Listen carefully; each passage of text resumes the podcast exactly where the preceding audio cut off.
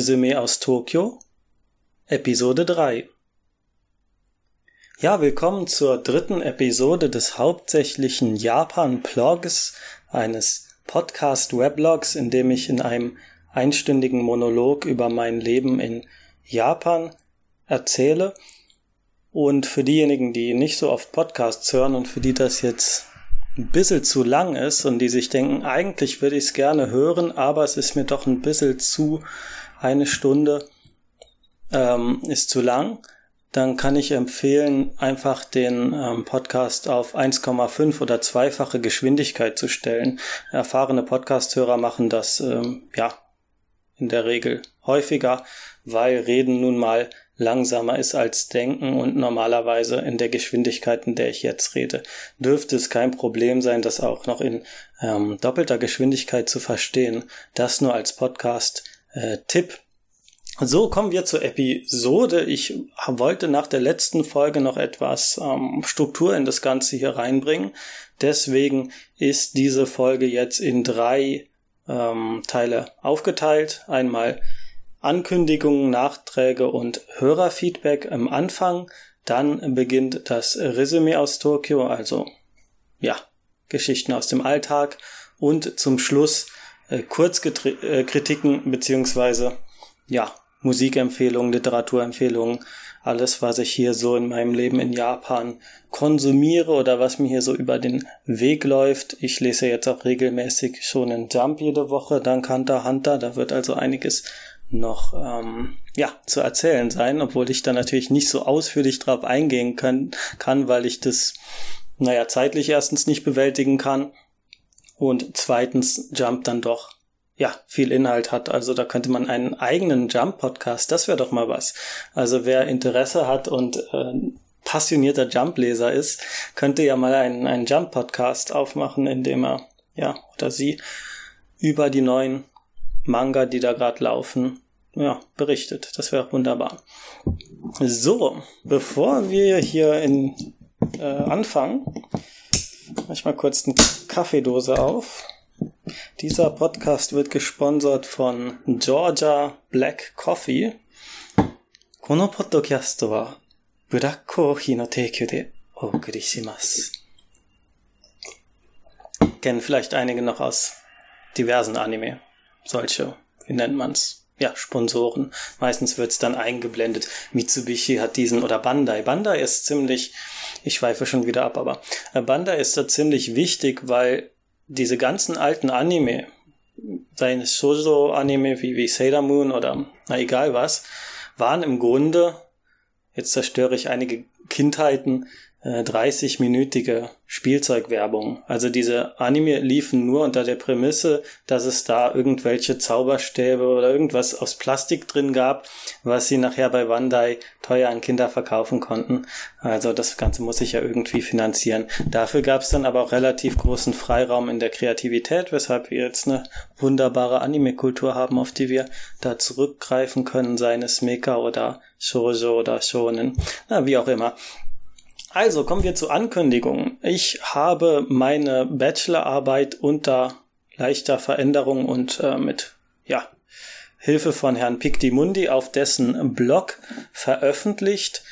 Es ist ja möglich mittlerweile, ja, Arbeiten, Hausarbeiten, Abschlussarbeiten zu Geld zu machen auf Seiten wie Grin. Ähm, hatte ich mir mal eine kurze Sekunde überlegt, aber äh, naja, jetzt kam halt dieses Angebot oder diese Möglichkeit und ich dachte, das ist eigentlich eine gute Sache, weil ich ähm, ja mit meiner Bachelorarbeit ein bisschen Pioniersarbeit geleistet habe. Ich habe da ja einen ziemlich langen Podcast mit Michael aufgenommen, äh, Obayashi Nobuhiko. Es geht um seinen Film Nono Nana Nanoka aus dem Jahr 2014. Da wurde noch nichts zum damaligen Zeitpunkt drüber geschrieben und äh, es würde mich auch wundern, wenn jetzt was dazu veröffentlicht wurde.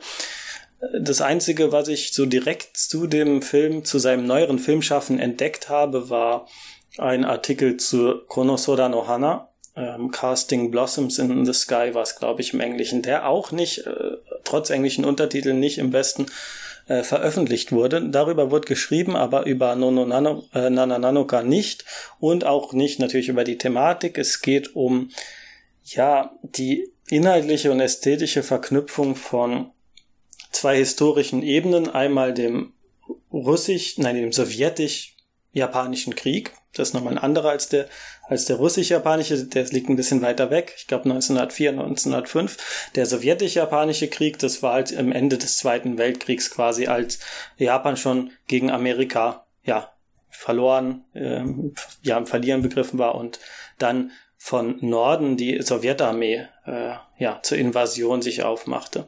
Das wird da vermittelt gleichzeitig mit Fukushima, also mit der Dreifachkatastrophe vom ähm, ja, 11. März 2011. Also das sind zwei ja, zwei Themenkomplexe, die im Grunde nichts miteinander zu tun haben, aber Obayashi macht das auf eine ziemlich interessante, vor allem filmisch interessante Weise mit Schnitten, mit, mit Leitmotiven, ähm, ja, dass er diese beiden ja, Themenbereiche verknüpft.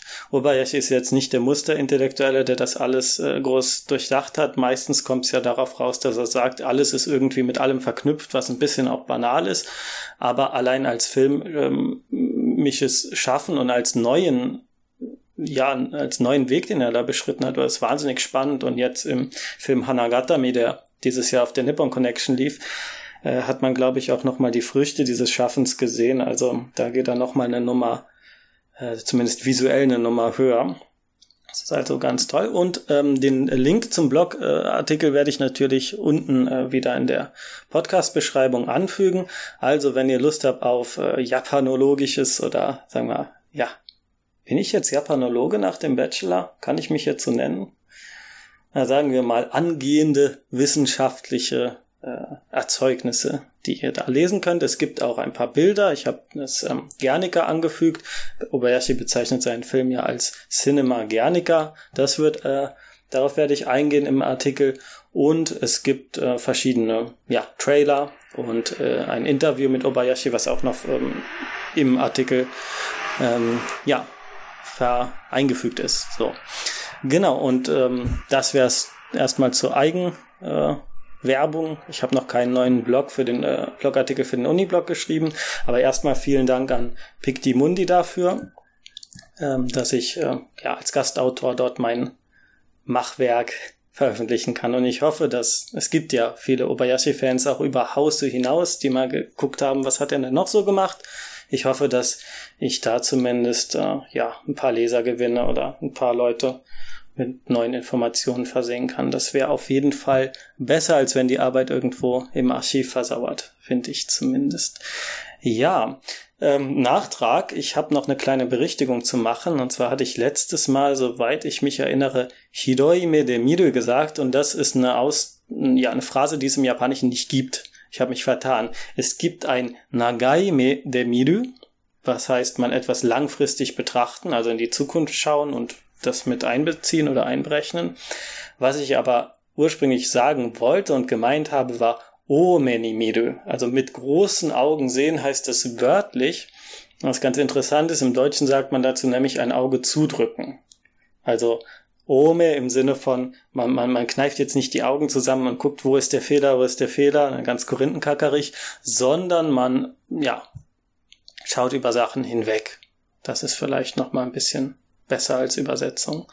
Genau, also solche, ja, solcher Lapsus ist mir da im letzten Podcast passiert. Das ähm, lässt sich natürlich vermeiden, wenn ich mich ja alles skripten würde.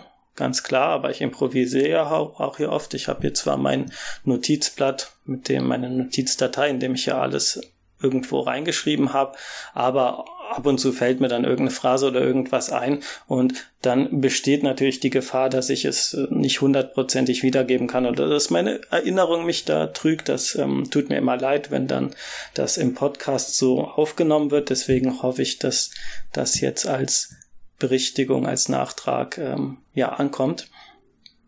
Dann habe ich, ähm, ja, dann kommen wir zu den Hörerkommentaren. Ich habe ja gefragt nach vegetarischer Diät. Wie lebt man als Vegetarier oder noch äh, weiter als Veganer in Japan und da hat mir Daniel vom Altstadtkino einen Link empfohlen, ein YouTube, eine YouTuber Pärchen, äh, Jenny Mustard und Daniel selbst schreibt dazu, die beiden sind Minimalismus-Fashion-Influencer aus Schweden und haben ein wöchentliches Podcast-Format auch auf YouTube. Hört sich erstmal super oberflächlich an und nach Instagram-Ästhetik ist es aber mitnichten und dem kann ich zustimmen. Also ich habe da so ein bisschen auf deren Kanal rumgeschaut und dann hatten die dann ein Video, warum wir ein äh, genderless oder genderfree Couple sind, also dass bei ihnen das Geschlecht nicht wirklich in der Beziehung äh, wichtig ist. Und dann dachte ich mir, was ist das jetzt wieder für eine Hipster-Kacke? Und hab's mir angehört und dachte, jo, das, ähm, da bin ich eigentlich auch mit einverstanden, was die beiden da so von sich geben.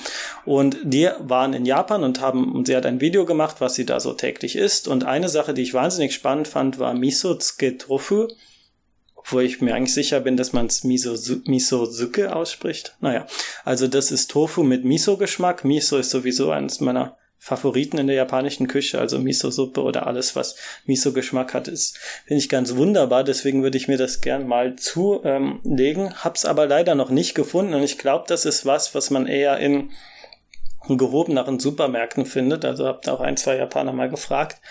Ähm, wahrscheinlich, da ist die erste Wahl, wenn man in Japan gehobener Supermarkt äh, sagt, äh, Seijo Ishi.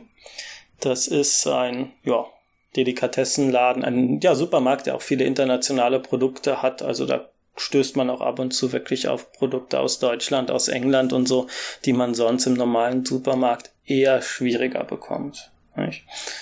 Ähm, eine weitere Sache, das geht jetzt vom Kommentar von Daniel weg, aber eine Sache, die ich interessant finde, ist immer Tabedog. Das ist die Seite in Japan, die, die viele Japaner benutzen, um Restaurants zu finden, weil die alle zu unsicher sind, einfach mal in ein unbekanntes Restaurant zu gehen. Das ist echt, das, find, das wundert mich jedes Mal, weil in Japan kann man fast äh, egal wohin gehen und es ist, glaube ich, sehr selten, dass man einfach was Schlechtes zu essen bekommt. Und ich glaube, die meisten Touristen werden da zustimmen, man setzt, geht einfach mal irgendwo hin, guckt, was sieht interessant aus und, und isst halt. So wie das äh, übrigens der, der Gourmet macht, hier der ähm, aus der Graphic Novel. Die ist ja auch auf Deutsch erschienen, ne, dass man sich einfach reinsetzt, aber die meisten Japaner ist das zu unsicher, die brauchen die Bewertung und die Kommentare von anderen, damit sie denken, äh, da reingehen können, ohne ja, unsicher zu sein, finde ich immer selten, ähm, ja, seltsam. Aber eine Sache, für die das natürlich gut ist, ist, dass man mit Filtern nach ja, ähm, vegetarischen Läden suchen kann. Und so wird man dann meistens in irgendwelche Hintergassen geleitet. Ich war mal mit einer vegetarischen Freundin in, in ähm, Shimokitazawa und da sind wir, ich glaube, 10, 15 Minuten vom Bahnhof weg, wo wirklich gar nichts mehr ist. Und da war ein vegetarischer Rahmenladen. Und auf dem Menü stand, es sei kein Fleisch drin und kein Knoblauch. Das ist ein Wortwitz, ein schlechter. Dachade nennt man das schlechte Wortwitz oder Karlauer. Karlauer ist die bessere Übersetzung, Karlauer. Ähm, denn Niku ist im Japanischen das Wort für Fleisch und Ninniku das für Knoblauch. Also in beiden ist Fleisch, es ist, glaube ich, auch dasselbe Kanji drin, dasselbe Schriftzeichen, aber hat natürlich nichts miteinander zu tun und irgendwie mag ich meine Damen doch mit, mit, ähm, mit Knoblauch. Äh, das ist auf jeden Fall ganz interessant. Meistens wird man dann in irgendwelche äh, schicken Hipsterläden reingeführt, in denen eh 50 Prozent der Gäste äh, nicht Japan, also halt ausländische Touristen oder Ausländer sind, die in Japan wohnen. Nicht? Also das ist nun mal so, da hat sich diese Kultur noch nicht wirklich durchgesetzt. Selbst an Universitäten ist es schwierig. Da kann man froh sein, wenn irgendwelche Stände, an der Sophia war das so, ähm, die, die Halal Bentos oder so verkaufen, die haben dann meistens noch, also wenn sie für eine Minderheit quasi Essen machen, dann machen sie gleich für die vegetarische Minderheit auch mit Essen. Und das war immer eine sehr schöne Sache, weil irgendwann hat mir auch das Fleisch raus zum Hals rausgehangen, vor allem das in schlechter äh, Qualität damals. Also gerade wenn man im Kombini so ein Bento kauft, also lecker ist das auch nicht. Also wenn man will man nicht wissen, wo das herkommt.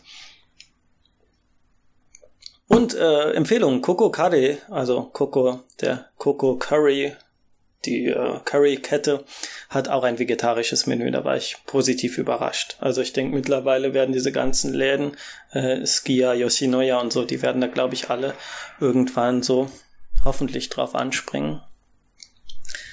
So, Nächster Kommentar ist von Michael vom Schneeland Podcast. Er hat mehrere Punkte, die werde ich kurz ausführen. Einer war über Anschluss finden an der Uni oder generell in der japanischen Gesellschaft, äh, ja, wie das vonstatten geht, ob man da nicht eher im Expat-Ghetto landet, also quasi nur mit ausländischen Studierenden rumhängt und gar keinen Kontakt zu den Japanern selbst hat. Ähm, das ist tatsächlich ein Problem, was viele, die jetzt Japanisch studieren, von Anfang an ausschließen, indem sie sich von den Austauschstudierenden fernhalten von den anderen. Ist ein bisschen albern, weil natürlich sind da auch wunderbare Menschen dabei und alles toll und so. Aber ähm, ja, viele nehmen dann lieber den, den radikalen Weg. Das habe ich letztes Mal auch gemacht und ein bisschen bereut, dass ich also allen Austauschstudierenden, nicht allen, aber schon vielen aus dem Weg gegangen bin. Auf der anderen Seite, klar, es ist schwierig, in ähm, japanische Gra Kreise zu kommen, vor allem wenn man keine Bekannten hat, weil es funktioniert alles über Bekannte. Also man kennt jemanden und der lädt einen dann zum Treffen ein und dann trifft man sich mit zehn Leuten, lernt man mehr Leute kennen und wird wieder eingeladen im Bestfall und so oder lädt jemanden ein. Auf diese Weise funktioniert das. Eine Sache, die an der Uni da immer hilft, sind Universitätsclubs, sogenannte Circle oder Bukatsu, was so das Level up vom Circle ist. Also das ist nochmal eine Nummer härter. Also ein Beispiel ähm, Baseballclubs. Also da wird dann wirklich jede Nacht stundenlang trainiert. Also jeden Abend bis nachts. Und das ist echt hart. Und die Circles sind quasi so die lockere Alternative dazu. Da trifft man sich einfach mit ähm, Leuten und spricht über ja, das jeweilige Thema des Circles. Da gibt's ganz illustre Sachen. Da gibt's ähm, ein Doraemon Kenkyukai, also Kenkyukai heißt Forschungsgruppe, meistens heißen die so und das klingt dann ernster, als es gemeint ist. Aber man kann über alle möglichen Themen. Es gibt an meiner Uni jetzt einen Gundam Kenkyukai, einen Pokémon Daisuki Kurabu, also ein Club für Leute, die Pokémon mögen und so weiter und so fort. Da gibt's wirklich endlose ähm, ja, Gruppenlisten an, an, an Circles. Und wenn man jetzt nicht das Glück hat, an der Uni zu studieren, sondern was er sich einfach in Japan arbeitet, das gibt's auch für Erwachsene. Also Shakaijin Sakura nennt man es dann. Hat mir mich mein Freund darauf hingewiesen. Gibt's wohl anscheinend auch über Internet ähm, Möglichkeiten, da irgendwie was zu suchen. Ähm, Shakaijin ist das Wort für ja, wörtlich Gesellschaftsmensch, das sind also alle Menschen, die arbeiten und die noch, also das ist quasi, solange du Student bist, bist du noch kein vollwertiges Mitglied der Gesellschaft, sondern erst sobald du arbeitest, sobald du dann Shakaijin bist. Keine Ahnung, wie sich das genau definiert, aber das ist, ist immer so ein bisschen seltsam. Ähm, ja, das ist im Grunde wie so eine Art Verein, nur das Verein ist in Deutschland, glaube ich, nochmal ein bisschen was anderes, weil es ja eingetragen, dann hat man verschiedene Positionen, Ämter, man hat das Finanzielle. Äh, ich glaube, das ist da alles ein bisschen lockerer und rechtlich nicht ganz so, ähm, ja, nicht ganz so streng weiß ich nicht.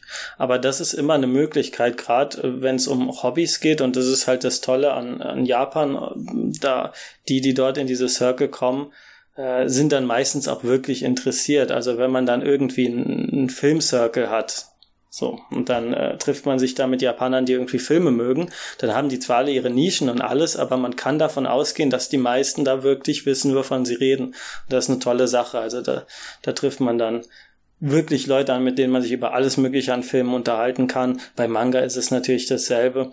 Und das ist schon auf einem ziemlich hohen Niveau. Also, das ist, ist sehr toll. Kaffeekultur ist auch so eine Sache. Es gibt an meiner Uni einen, einen Kohi Kenkyukai, ist natürlich alles Kenkyukai.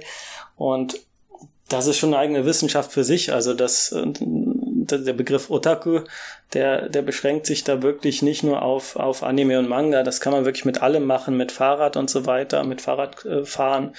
Ähm, da hast du halt wirklich Leute, die, die sich da perfekt auskennen. Und ähm, das ist eine wunderbare Sache. Also das, das, das Thema, das Hobby also wenn man wirklich ein Hobby hat, für das man passioniert ist, wo man ein bisschen Nerd ist, das hilft einem da schon. Nicht in der breiten Gesellschaft, aber zumindest mal, um da wirklich engere Freundschaften zu knüpfen. Ich glaube, das ist das Problem, was viele in ähm, Japan haben, wirklich ja Freunde zu finden, mit denen man über mehr reden kann als nur äh, ja das Essen war lecker oder so. Das ähm, Problem kenne ich zumindest von vielen in Japan. Äh, eine Sache, die mich aber stört, das ist jetzt keine Kritik an, an Michael, das ist eine Sache, die ich oft von Ausländern, meist von, von ja, weißen Ausländern, wenn ich so mal diskriminiert einwerfen ein, äh, kann, von, von Westlern mitbekomme, ist, das Jammern, ja, Japan schließt ja die Türen für die Geichen und man muss ja reinblütiger Japaner sein, um da überhaupt aufgenommen zu werden und so. Ähm, das Problem, was diese Menschen haben, ist, dass sie wirklich überhaupt nicht den anderen Standpunkt betrachten. Und als extremes Gegenbeispiel gibt es eine wunderbare Szene von Sabu, also Regisseur Sabu im Film Blessing Bell. Äh, Kofuku no Kane heißt der im Original.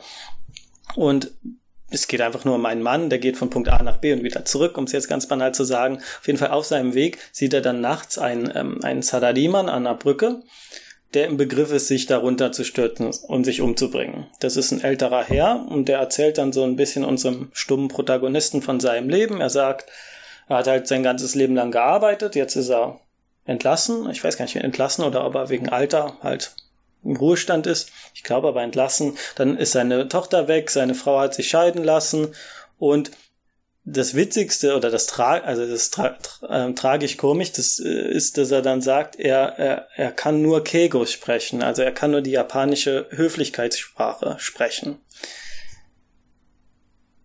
Und deswegen, und dann sagt er im Folgenden, deswegen ist er ein, ein langweiliger Tsumadanaito des. Er sagt natürlich auch jeden Satz mit des dann am Ende, also äh, Keigo shika tsukainai des tsumaranai otoko des. Und das geht dann noch so eine Minute weiter, wie er das immer alles sich durch des, des, des am Ende. Und dann sieht man halt diesen Mann, der ist Japaner vom Blute her, nicht? Er ist ein Mann und er ist alt. Also er hat im Grunde alles, was man ja, in der japanischen Gesellschaft, was einen in eine gute Position bringt, wo man quasi privilegiert ist. Also er ist ja eigentlich super pri privilegiert. Und ihm sind alle Türen verschlossen. Wirklich alle. Er kann noch nicht mal mit Leuten oder Freunde treffen oder auf, auf, einer persönlichen Ebene mit Leuten kommunizieren, weil er nur Höflichkeitssprache spricht, weil er das die letzten 40 Jahre in seiner Arbeit gemacht hat. Und weil er außerhalb von seinem Arbeitsplatz überhaupt keine Menschen kennengelernt hat. Und das ist ein Problem, was sich bis heute nicht geändert hat in der Firmenkultur und wo viele Probleme haben. Und die Hürden innerhalb der japanischen Gesellschaft für Japaner selbst und das, was für, von Japanern vom Staat und von der Gesellschaft verlangt wird, ist es teilweise so hoch, wenn man das in Betracht zieht und dann im Gegenzug sieht, welchen, welche Vorteile man als Ausländer hat, in, im Sinne, zumindest als jetzt jammernder Westler, ähm, dem vieles wirklich verziehen wird, äh, dann wird das Ganze echt obszön. Also das ist immer so eine Sache, die mich aufregt, weil, weil die Menschen, die dann nach Japan kommen, die meistens dann so, oh, ich liebe Japan über alles und dann gehen sie nach Japan, denken, jetzt müssen mich alle zurücklieben und es passiert halt nicht wirklich was, weil alle ihre Distanz wahren, weil man das halt so macht, weil Japaner ja auch untereinander die Distanz wahren, ne? nicht nur unter, nicht nur was Ausländer betrifft, nicht? Ähm, ja, da, da, dann aus dieser Kränkung heraus wird dann gesagt, ja, die wollen irgendwie nur ihr reines äh, Herrenmenschendenken da oder ihr Japanerblut oder was, da kommen dann so seltsame Theorien raus, wo ich mir denke, Leute, schaltet doch mal einen Blick zurück und guckt euch an, ähm, wie geht's denn den Leuten selbst, ne? Da muss man sich aber in andere dann auch mal hineinversetzen. Also Sabu ist ja, das ist jetzt ein Extrembeispiel aus diesem Film, aber es, es, es zeigt schon ziemlich viel über die Gesellschaft und in der Tragik finde ich, finde ich diese Szene und diesen Witz äh, absolut brillant, ja. Naja, äh, kommen wir zum nächsten Punkt von äh, Michael. Wir sind immer noch bei den Hörerkommentaren. Wie viel Zeit findet man zum Sprache lernen, wenn man den ganzen Alltag in der Fremde bewältigen muss? Die Frage kann man relativ einfach beantworten, weil der Alltag in der Fremde, das zu bewältigen, ist ja im Grunde mit dem Lernen der Sprache so tief verknüpft. Also ich belege japanische Seminare an der Uni. Das ist ein Vorteil, den haben, was heißt Vorteil? Das ist eine Leistung, die haben noch nicht alle erbracht, weil man braucht meistens da seine Japanisch-Qualifikation, seinen Test, um in japanischsprachige Kurse reinzukommen. Also keine Sprachkurse, sondern wirklich Kurse für Japaner. Aber davon abgesehen, ähm, die ganzen Behördengänge, man geht zur Post, man geht zum Supermarkt, man macht dies, man macht das. Das ist ja alles mit Sprachlernen verknüpft. Was mir zum Beispiel passiert ist, ich habe meine ähm, Geheimnummer von meinem Bankkonto, von meinem Postbankkonto ähm, vergessen, weil ich das vor drei Jahren eröffnet habe. Ich habe es mir niedergeschrieben in meinem alten Notizbuch und das natürlich nicht nach Japan mitgebracht, hatte ich vergessen. Und dann frage ich die Dame an der ähm, Rezeption, äh, ja, könnten Sie mir das vielleicht nochmal nachschicken oder mir eine neue Nummer geben? Und dann fragt sie mich zur Vergewisserung nochmal, ob ich, ähm, was sagt, hat sie gesagt, ähm, Kokoro atari ga nai?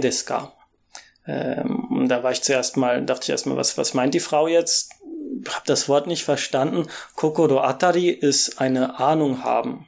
Also haben sie einen Verdacht, eine leise Ahnung, wie denn ihre Nummer lauten könnte. Und die hatte ich leider nicht. Ähm, das ist so eine Sache, das passiert mir halt täglich. Man schnappt irgendwie ein neues Wort auf. Ich habe es mir natürlich nachher notiert und ähm, in mein Notizbuch aufgeschrieben. Jo, ähm, ja, genau. Das ist immer mit Lernen verknüpft. Jo. Ähm, zum Japanisch lernen wollte ich vielleicht später noch was sagen oder in späteren Episoden. Da da türmt sich ja bestimmt viel äh, auf, aber das hängt auch davon ab, wie das Hörerinteresse ist. So, dann hat mich Michael noch zu Kinos gefragt, weil es wirklich äh, nicht ganz so simpel ist in Tokio, selbst in Tokio, äh, Aufführungen mit englischen Untertiteln zu finden. Da gibt's eine Seite, die ich mal über die Japan Times mir ähm, ja gefunden habe, in dem wohl ja Filmdaten und so äh, aufgeschrieben sind.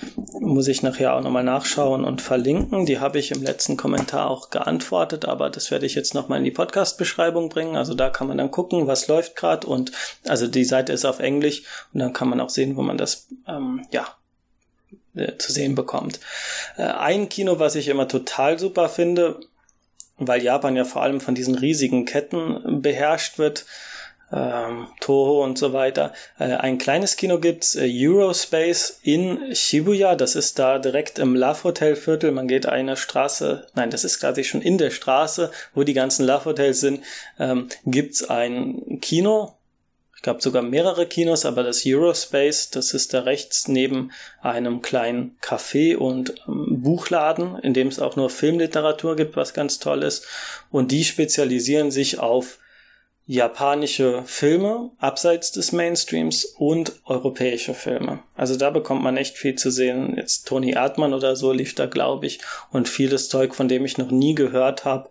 Und da habe ich den Film äh, One Cut of the Dead gesehen, der jetzt ähm, auf der Nippon Connection dieses Jahr auch lief. Also generell habe ich da ganz viele äh, Filme schon jetzt in Japan sind mir gerade beim ja beim Bummeln äh, habe ich bemerkt, die ich alle schon auf der Nippon Connection gesehen habe. Und die, die ich nicht gesehen habe, kann ich jetzt hier ähm, nachholen, was ganz toll ist.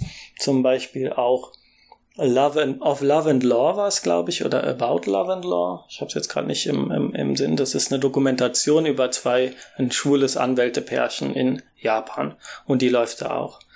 Ähm, ja, also das ist wirklich eine ganz große Empfehlung. Shibuya Eurospace, also wahrscheinlich das Euro auch von European.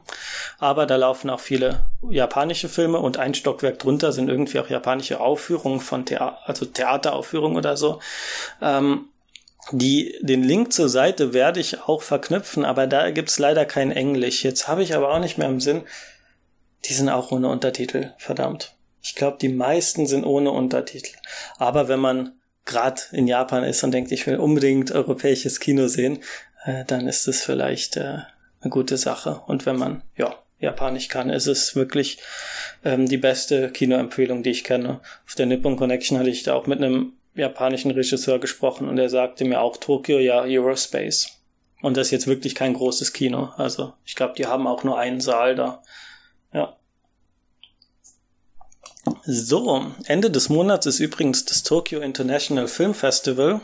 Da werde ich also hoffentlich viel Zeit haben, um hinzugehen. Ich glaube nicht, dass ich viel Zeit haben werde, aber ähm, die Zeit werde ich mir vielleicht schaffen, wenn genug Sachen laufen, die mich interessieren. Im Eurospace läuft bald der neue äh, Tsukamoto-Film. Wie hieß sie noch gleich? San oder San? Bin mir nicht sicher. Auf jeden Fall läuft bald ein neuer Tsukamoto Ende des Jahres im Kino. Den werde ich mir anschauen und dann kurz hoffentlich hier besprechen können. So, letzte Frage von äh, Michael. Oh Gott, wir sind schon bei Minute 30 fast, bevor ich überhaupt ins Resümieren äh, komme. Aber ich meine, das kann man ja auch miteinander gut verbinden hier. Äh, letzte Frage. Bier oder Sake? Was ist besser?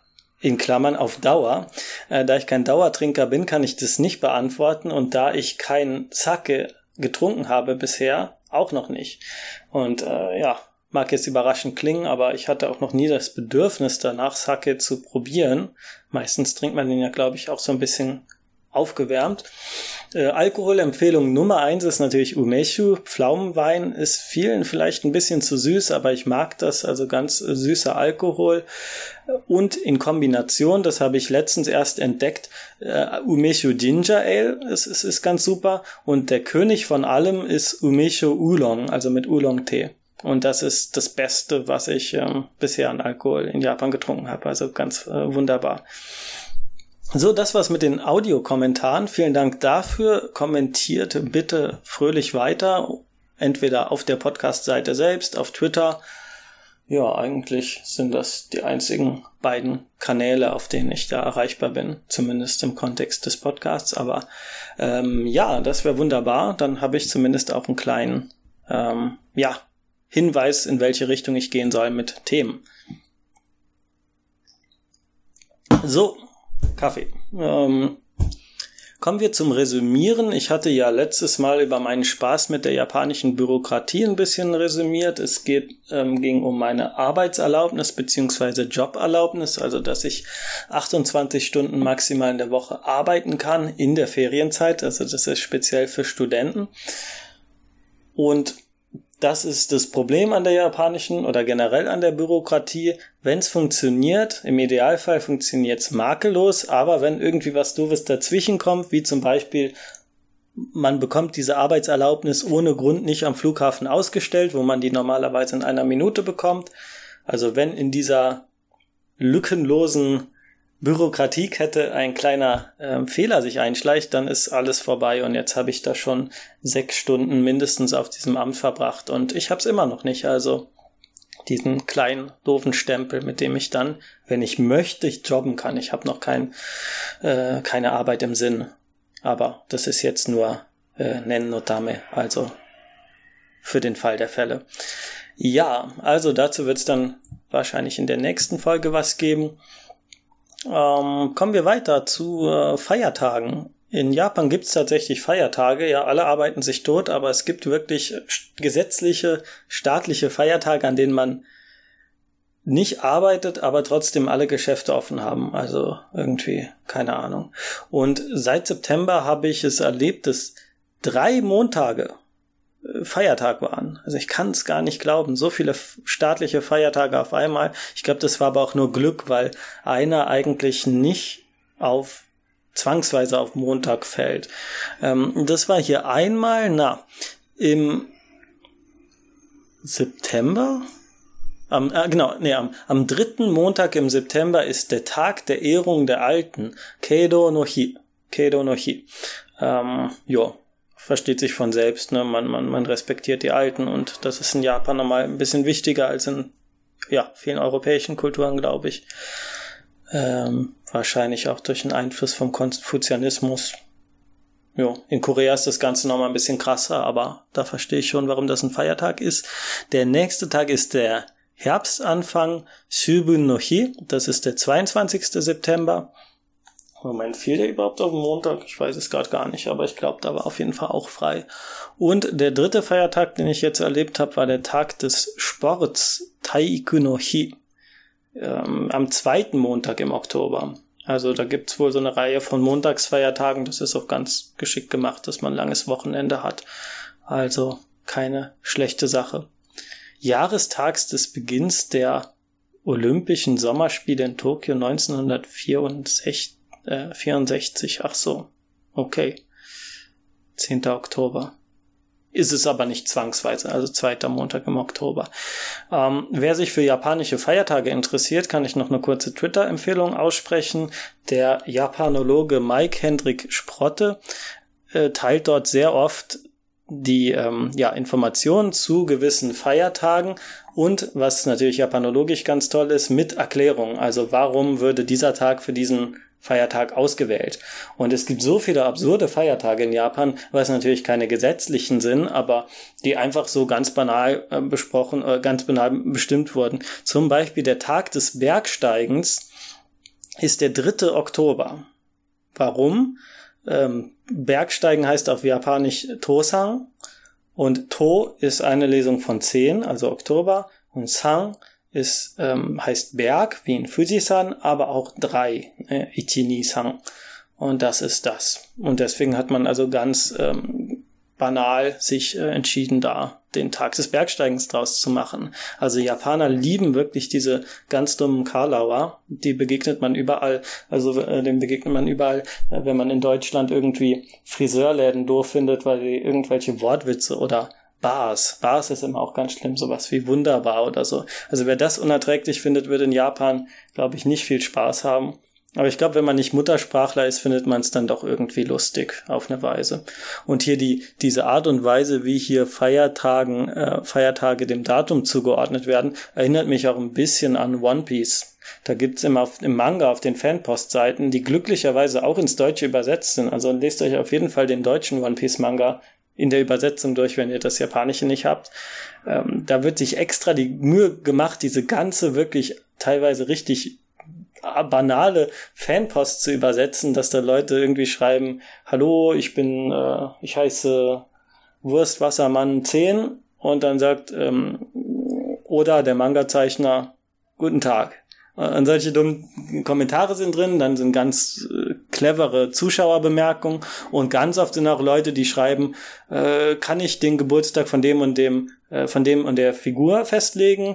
Dann wird das Datum genannt und eine Erklärung in dieser Weise, wie jetzt gerade bei dem Tag des Bergsteigens, ne, dass man irgendwie versucht, die Lesung der, ähm, des Datums irgendwie mit der Figur in Verbindung zu bringen. Ich, ich habe jetzt kein konkretes Beispiel im Falle von One Piece, aber da gibt's ganz viele und das passiert da ganz oft. Also das ist immer eine lustige Sache. Und dann sagt, äh, oder, ja, okay.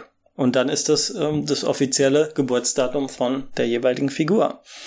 Also ganz tolle Sache. Ähm, den Twitter-Account äh, werde ich natürlich dann auch nochmal verlinken. Also äh, ja, teilt natürlich auch noch ganz andere Sachen, vor allem was äh, ja, Japan betrifft, was japanologisch immer interessant ist, aber ich finde diese kleinen Tweets immer zu den, zu den ähm, ja, Feiertagen ganz toll. So, was ist noch passiert? Äh, kochen, ja, kochen. Also, wo wir schon bei äh, veganer, vegetarischer Diät sind, das sicherste in Japan ist selbst zu kochen, ganz klar.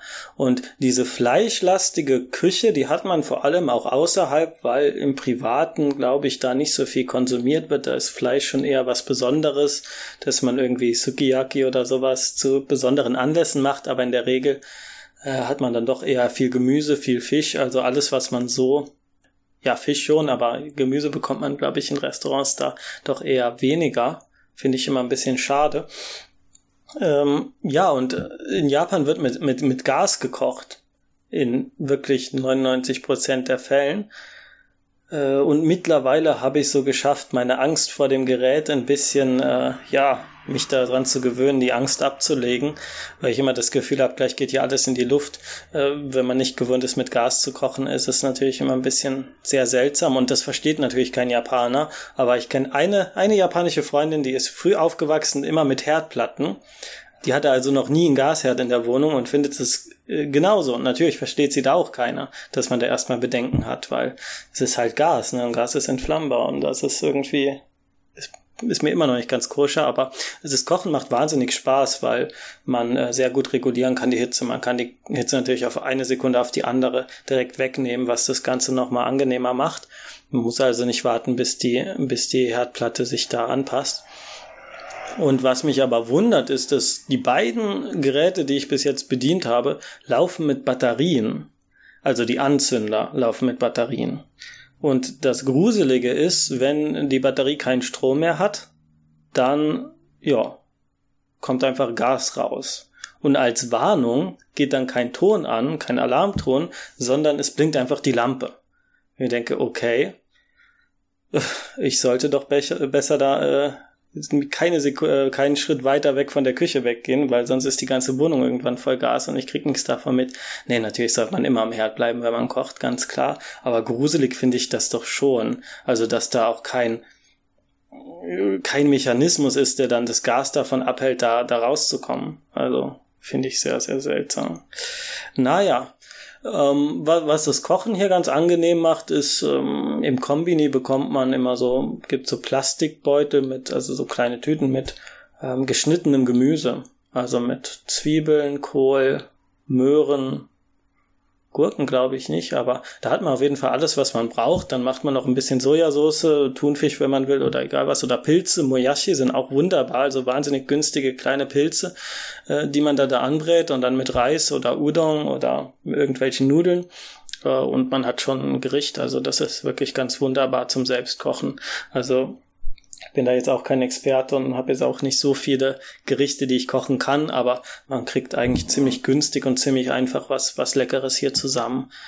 Äh, ja, das ist, ist, eine, ist eine tolle Sache.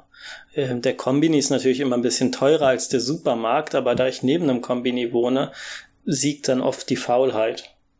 Was irgendwie eine Schande ist, aber man, man, man gewöhnt sich wirklich sehr, sehr an diese Bequemlichkeit hier.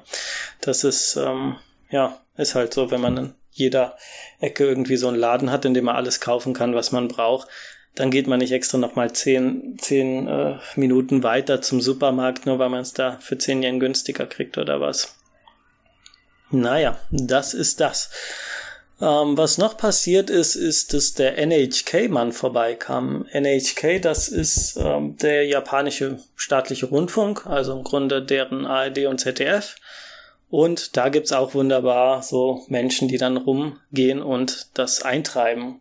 Ich glaube, in England gibt's das auch auf so eine Weise. In Deutschland kriegt man einfach eine Post und das Tolle in Deutschland ist halt, dass, also das sind Beamte, die machen ihre Arbeit. Also so schnell und so zuverlässig wie die GEZ habe ich noch von keinem Amt Post bekommen. Also die sind, sind wahnsinnig gewieft. Also und äh, deswegen fand ich es umso lustiger, wie das in Japan stattfand. Also irgendwie hat der wohl mitbekommen, dass ich da jetzt eingezogen bin. Dann kam der Mann vorbei.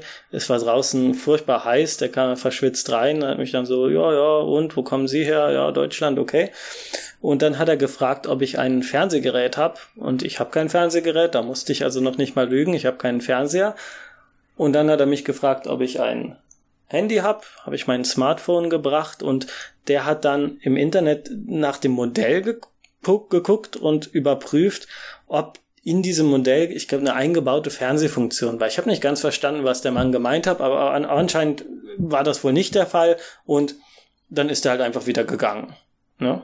Der hat das auch nicht auf meinem Handy überprüft, der ist auch nicht hier reingekommen und hat geguckt, äh, ist jetzt hier vielleicht doch ein Fernseher angestöpselt. Nee, alles nicht. Der hat nur gesagt, ja, wenn Sie hier einen Fernseher installieren, dann, ähm, ja, sagen Sie bitte Bescheid. Und dann ist er gegangen. Nicht? Ich glaube, das war auch bei Murakami Haruki hier im Ichikyu Hachiyon gab es doch auch eine. Ich glaube, die männliche Hauptfigur, da war der Vater, so NHK Steuereintreiber. Vielleicht kennen das ja einige, äh, Steuereintreiber, Gebühreneintreiber. Ne? Äh, vielleicht kennen das ja einige daher. So, ähm, ich hatte es vorhin bei den Kommentaren angesprochen, ähm, die Uniclubs, die sogenannten Circles, also im japanischen Sakuru, sind immer eine wunderbare Gelegenheit, um äh, Menschen kennenzulernen. Die Circle, die offen sind für Austauschstudierende, das sind ja auch nicht alle, die da offen Werbung machen, äh, sind meistens beschränkt. Oft sind das dann so Gruppen, mit denen man dann einfach irgendwie nach Kamakura mal geht oder nach äh, sonst wohin, Kirschblütenschau und Alkohol trinken, halt diese ganzen typischen Sachen, die man dann macht, vor allem, ja, für japanische Verhältnisse jetzt Party Circle, also dass man halt eher ein bisschen ja locker trinken geht. Das sind also die Circle, die auch relativ wenige ähm, ja wenig Barrieren haben, weil als ich vorhin über Circle und Hobbys und so gesprochen habe, äh, sind vielleicht ein paar schon zurückgeschreckt und haben gedacht, ich bin jetzt nicht voll Nerd auf irgendeinem Gebiet. Äh, gibt es denn trotzdem für mich eine Möglichkeit, also zu sozialisieren? Ja, natürlich. Also es gibt auch Circle, die wesentlich lockerer sind. In einem, wo ich war, das war der da bin ich aber nur aus Versehen, weil ich die Zimmernummer verwechselt habe, reingerutscht. Äh, der Yukata Circle, also es gibt ja immer japanische Feste und Events, wo meistens Touristen oder Ausländer in Yukata gekleidet werden, also diese dünnen Sommerkimonos. Und das muss natürlich alles geübt werden. Wie zieht man das an? Wie bindet man die und so weiter? Wie faltet man die nachher? Und das ist so ein Circle, der das zum Beispiel macht und sich dann natürlich auch nicht so oft trifft, weil man lernt das, man übt das ein paar Mal, gerade vor Festen intensiver, aber das war's dann auch. Also das ist jetzt nicht so die ähm, ja, voll spezielle Geschichte, dass man da jeden Tag üben muss. Andere Circle sind da ein bisschen anders. Da gab es zum Beispiel den No Circle. No ist ein traditionelles japanisches Theater. Da, ähm, das fordert schon wirklich sehr viel Eigenarbeit oder sehr viel Übung. Äh, war mir dann auch ein bisschen von 0 auf 100 äh, zu viel. Also da bin ich dann auch nicht mehr weiter hingegangen. Ähm, ja, weil ich auch nicht wirklich jetzt die Zeit sehe, mich da äh, ganz intensiv reinzuknien. Und vor allem in einem Jahr ist das ein bisschen, bisschen schwierig. Der Circle, in dem ich jetzt aktiv bin, ist der Kyogen Circle. Kyogen ist komisches japanisches Theater, so kurz, kurz Sketche sind am bekanntesten, die, soweit ich das verstanden habe, entstanden sind zwischen, also als ähm, ja, Comic Relief zwischen zwei No-Stücken. No-Stücke sind ja meistens dann doch eher meditativ, dramatisch und bedrückend. Äh, Habe ich das richtig? bin jetzt kein Theaterexperte, wirklich nicht. An meiner Uni gibt es da wirklich viele, die sich da intensiver mit beschäftigen als ich, aber jetzt das nur ganz knapp gesagt. Und zwischen diesen Stücken ist dann oft damals so als kleiner Scherz oder als Auflockerung so ein Kyogen-Stück gespielt äh, worden.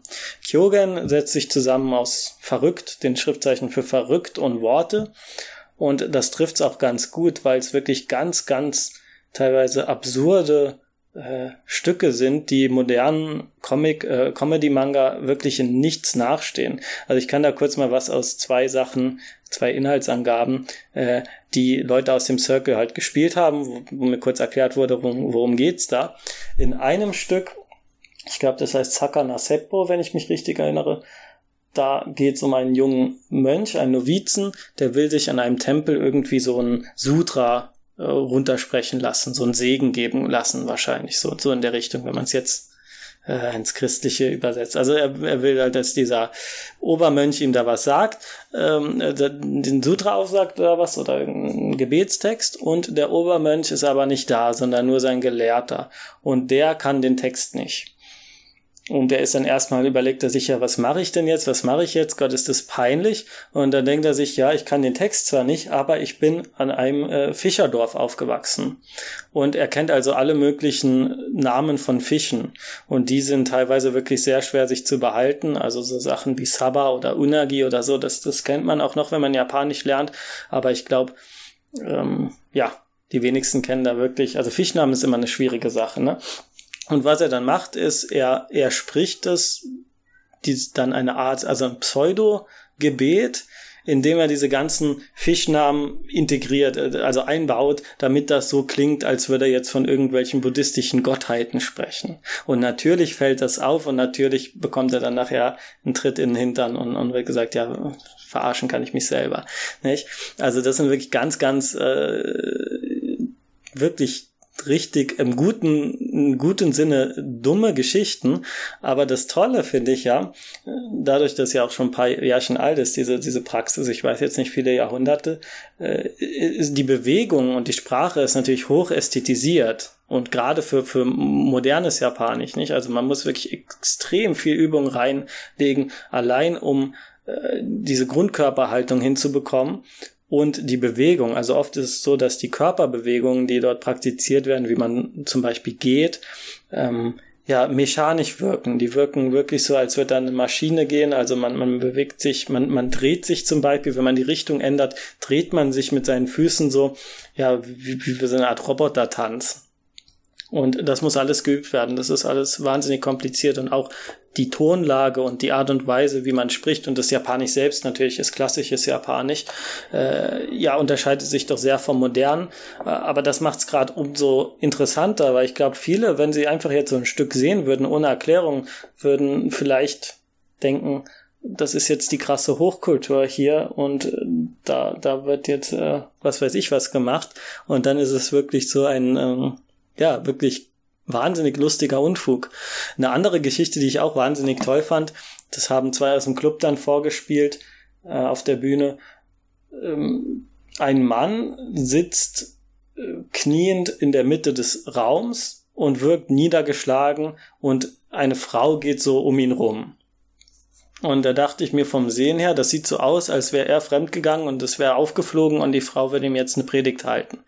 Äh, die Wahrheit ist aber, die Frau säuft den ganzen Tag und arbeitet nicht und er ist jetzt so verzweifelt, dass er keinen Ausweg mehr sieht und zu Buddha betet und sagt, Buddha, bitte guck, dass ich eine neue Frau bekomme. Soweit, so gut. Und die Frau, und während er dieses Gebet spricht, geht die Frau die ganze Zeit um ihn rum und ohne dass er es merkt, äh, fängt sie auf einmal an, mit den Worten Buddhas zu sprechen. Also sie spricht dann auch so einen Gebetstext äh, japanisch und sagt dann, ja, deine Wünsche wurden erhört, geh zu Tempel so und so und dann äh, steht da deine neue Frau. Und dann geht er zum Tempel und dann steht auch deine Frau, die ein, ihr Gesicht verdeckt hat mit so einer Decke und äh, er lacht sich schon einen ab und sagt, ja, endlich bin ich meine alte Frau los, super und dann geht er zur, geht's weiter zur Vermählung oder was, dann sitzen die im, im, was weiß ich, Hochzeitslokal und ihm fällt das aber schon so ein bisschen seltsam auf, dass die Frau die ganze Zeit säuft und die Pointe ist natürlich, dass es seine eigene Frau ist und dass er ihr äh, da nicht entkommen konnte. Also es ist wirklich wahnsinnig, wahnsinnig unterhaltsam. Also das kann ich jedem empfehlen. Äh, Kyogen weiß nicht, inwiefern das jetzt im Westen aufgearbeitet ist, dass man da, hab da jetzt auch nicht auf YouTube geguckt, aber da findet man vielleicht auch was mit äh, englischen Untertiteln. Und das sind meistens auch keine so langen Geschichten. Also ich glaube, die wenigsten da sind länger als zehn Minuten. So, ich komme bald zu den Kurzkritiken. Habe ich noch was? Ja, ich habe noch eine Sache und eine sehr schockierende Sache, die ich öfters mal gehört habe in Japan von verschiedenen japanischen Studierenden. Ähm, und zwar war das, ich habe halt mit ein paar Studierenden über Circle-Aktivität gesprochen und wurde dann gefragt, wie das in Deutschland ist, ob es da auch Unifeste und so gibt. Da habe ich gesagt, ja, ja.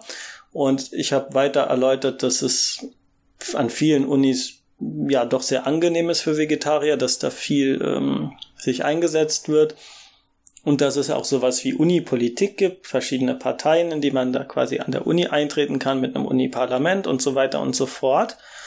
Und dann wurde mir gesagt, es ist halt so in Japan, wenn man sich in irgendeinem politischen Gedankengut, ja, für ein politisches, ähm, ja, für eine politische Idee sich einsetzt, hat man auf dem Arbeitsmarkt eigentlich keine Chance mehr. Und das klingt jetzt wirklich, wirklich so schlimm, wie es ist. Also, das, ähm, ich rede jetzt nicht davon, dass man irgendwie an der, in seiner Uni-Zeit im Club der Anarchisten war und die Gesellschaft umwerfen wollte, sondern wirklich generell politisches Denken. Also Politik ist, ist ein, ein ganz großes rotes Tuch und da schrecken viele Firmen zurück in, in eine Art von Selbstzensur.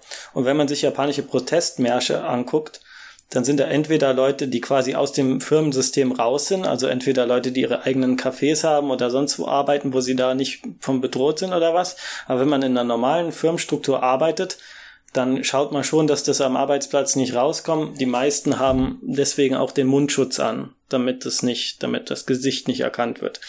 Also diese Art von, von gesellschaftlicher Selbstzensur ist nochmal ganz krass, weil die Firmen selbst haben natürlich nichts gegen dieses politische an sich, die denken, also da wird jetzt nicht von oben gesagt, so, ähm, ihr dürft euch nicht, was weiß ich, an, an linken Gruppen oder was auch immer beteiligen oder an rechten Gruppen. Äh, da, da ist also kein Befehl von oben. Es wird halt wirklich in einer Art Selbstzensur Zensur gesagt, ähm, man, man will nichts damit zu tun haben. Nachher gibt's Ärger.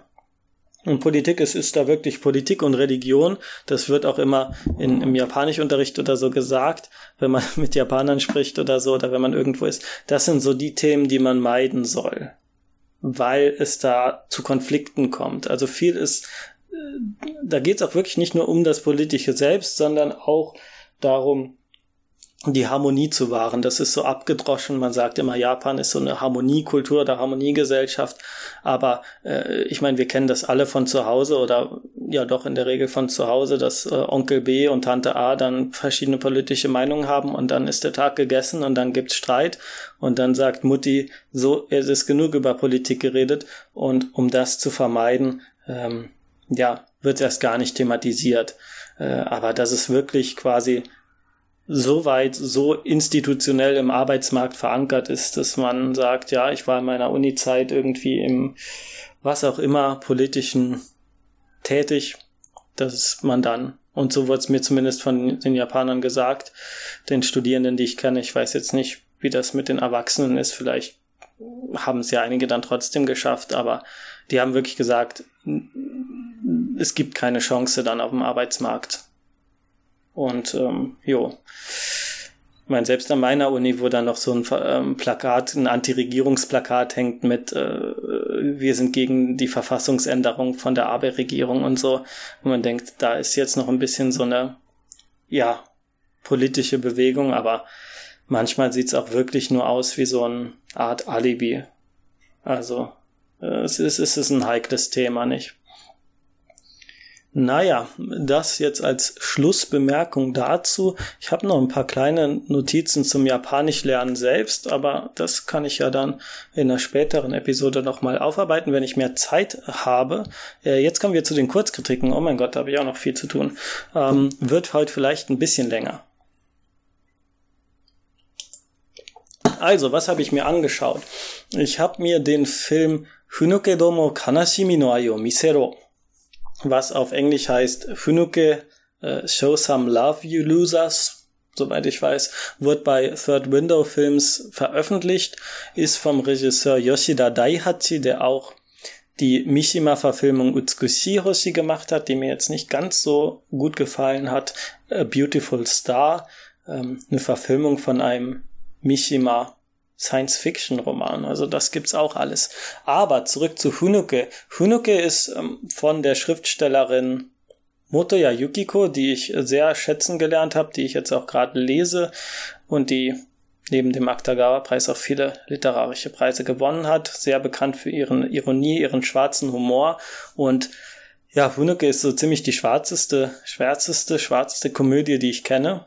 Also das ist ist schon sehr bitter. Es geht um eine Schauspielerin, Sumika, sehr miserable Schauspielerin, die aus ihrer, ähm, ja, Inaka aus dem japanischen Land kommt, aus einem kleinen Dorf und in der Stadt in Tokio ihre Träume als Schauspielerin veröffentlichen, äh, ver verwirklichen will und der Witz ist halt, sie ist, sie ist wahnsinnig miserabel, dann kehrt sie nach vier Jahren wieder zurück in ihren äh, Heimatort, weil sie kein Geld mehr hat. Sie hat anscheinend auch Schulden bei ihrer Agentur und dann kommt heraus, dass ihre kleine Schwester Kiyomi äh, zu ihrer Schulzeit, also zur Schulzeit von Sumika, einen Horrormanga darüber gezeichnet hat, wie ihre Schwester quasi über Leichen geht, um Schauspielerin zu werden. Und dieser Manga hat dann auch einen Preis gewonnen, weshalb, ähm, ja, es ist nun mal das japanische Land und so eine Nachricht spricht sich rum und da hat ähm, quasi das ganze Dorf davon erfahren und ähm, das äh, wurde Sumika zum Verhängnis, weshalb sie dann wahrscheinlich auch den Schritt gewagt hat, nach Tokio zu fliehen. Erfolglos nach vier Jahren kehrt sie zurück und es ist wirklich alles sehr, sehr bitter, bitter böse. Also da bleibt einem wirklich das Lachen äh, im Halse stecken. Das ist, ist ich, ich fand es beim ersten Mal sehr unangenehm, beim zweiten Mal immer noch, aber äh, wer, wer schwarzen Humor mag, ist ja in Japan jetzt auch nicht so, weiß gar nicht, fallen mir gar nicht so viele Werke ein, aber das ist auf jeden Fall das erste, was ich nennen würde, wenn man mich fragt. Es gibt zum Beispiel eine, eine, der Bruder von Sumika hat eine Frau geheiratet, die er über Internet quasi ähm, kennengelernt hat, also nicht über eine, eine Dating-Seite, sondern es gibt ja diese Omiai, diese verabredeten Hochzeiten in Japan, dass man quasi eine Agentur, also sich über Agentur vermitteln lässt und dann trifft man sich und so weiter und dann ja, im Grunde ist es doch wie eine Art Vorgänger von Dating-Seiten. Auf jeden Fall kommt dann raus, dass dieses, diese Frau äh, als Kind in einem, in einem Schließfach gefunden wurde und dann in einem Waisenheim aufgewachsen ist und später in der Fabrik, glaube ich, irgendwie Bentos oder so hergestellt hat. Also wirklich ganz schlimmes Prekariat in Japan. Und dann geht sie aufs Land und denkt, das ist das größte Glück von allem, da jetzt einen Mann zu finden und zu heiraten und der behandelt sie äh, wirklich wie der letzte Dreck. Also das ist äh, ganz unangenehm. Aber auf eine Weise natürlich auch mit schwarzem Humor entsprechend äh, witzig, wenn sie irgendwelche kitschigen Dramen sieht und denkt, ach wie toll, das ist ja herrlich hier. Ja, ähm, so viel dazu. Äh, was jetzt aber die, die will nicht allzu viel ähm, spoilern, doch ich spoiler. Also bitte ähm, eine Minute vor, nein, zwei Minuten vorschreiten, äh, wenn ihr das jetzt nicht hören wollt, obwohl ich de nicht denke, dass Spoiler Filme kaputt machen. Aber so, wie geht's weiter? Was ist der große Witz daran? Die Schwester kommt, äh, also Sumika kommt erfolglos aus Tokio zurück und Dadurch wird die Schwester wieder dazu angetrieben, Manga zu zeichnen, weil sie von ihrer älteren Schwester von Sumika ähm, ja wirklich auf ganz schlimme Weise drangsaliert, gefoltert wird.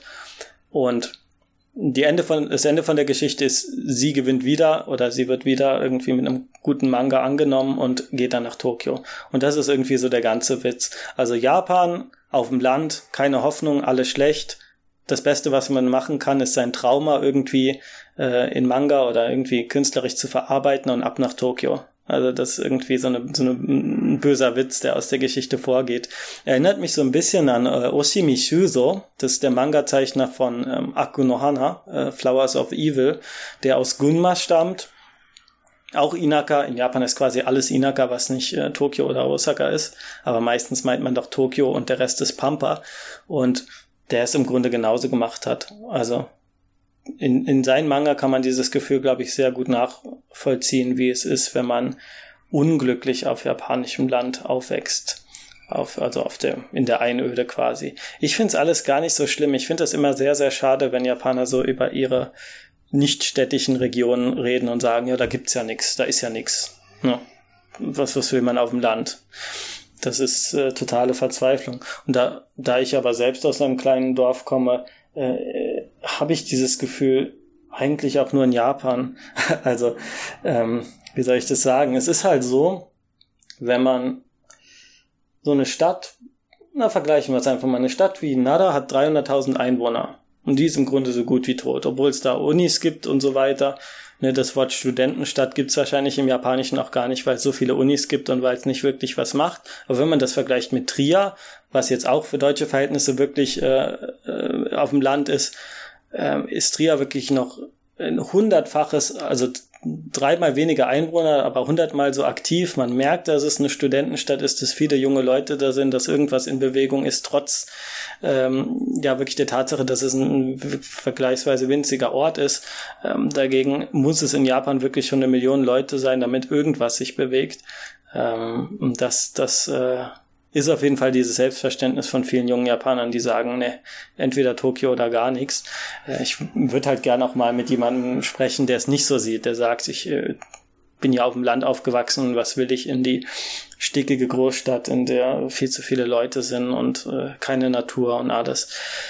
Jo, das würde ich gern mal hören, aber in der Stadt bekommt man halt immer nur das Gegenteil zu hören. So, eine Überleitung. Ähm, Funuke wurde von Motoya Yukiko geschrieben, vorhin erwähnt, äh, wunderbare Schriftstellerin. Und die Frau kennt man auch als Frau im Ending von Fudikudi.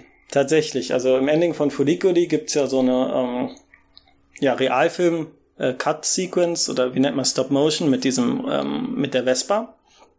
Und da taucht auf einmal eine Frau auf und das ist Motoya Yukiko. Wahrscheinlich hat sie Anno kennengelernt, weil sie in Kadekano war es, glaube ich, eine Synchronsprecherin war. So hat sie ihn kennengelernt.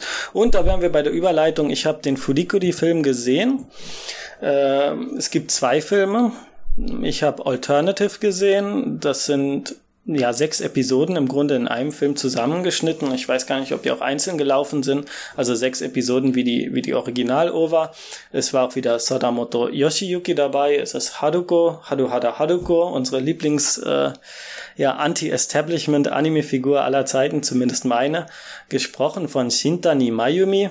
Äh, eine ganz, ganz äh, außergewöhnliche Synchronsprecherin. Also ich glaube, wenn man sie einmal gehört hat, wird man es nicht mehr vergessen.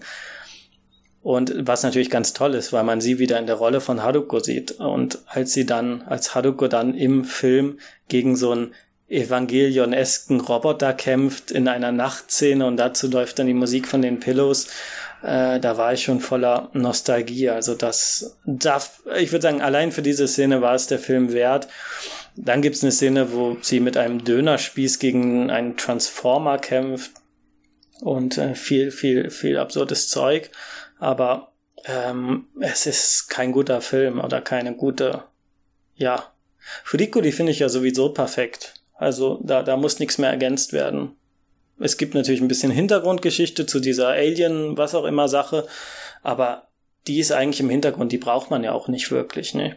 Und da wird jetzt auch nichts zu beigetragen. Man fragt sich die ganze Zeit, was macht Haruko da überhaupt? Es gibt keine Handlung, sie hat keinen Bezug zu den vier Mädchen, die die Hauptrollen spielen, die in den Hauptrollen, also sind vier normale Schülerinnen.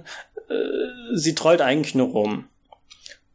Ja, und von den vier Figuren ist eigentlich noch die spannendste ein, ein übergewichtiges Mädchen, weil sie keine reine Witzfigur ist, sondern auch ihre eigene Episode als Modedesignerin oder was äh, bekommt sie da, ähm, was ich immer sehr lobenswert an Gainax finde, weil sie öfters auch wirklich, ähm, ja, wie soll man sagen, Minderheiten integriert, weil im Anime sehen nun mal alle perfekt aus, man kann es halt zeichnen. Was heißt perfekt? Ähm, äh, es gibt wenig mir fällt kein gutes Beispiel von übergewichtigen weiblichen Figuren ein, die keine Karikaturen sind, die nicht äh, ins Lächerliche gezogen werden, die nicht einfach nur zum, ja, einfach nur Fettshaming sind.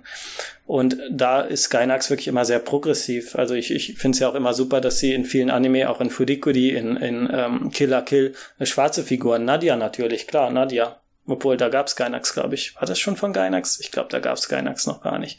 Ähm, schwarze Figuren einbringen, nicht? Das ist auch nicht selbstverständlich.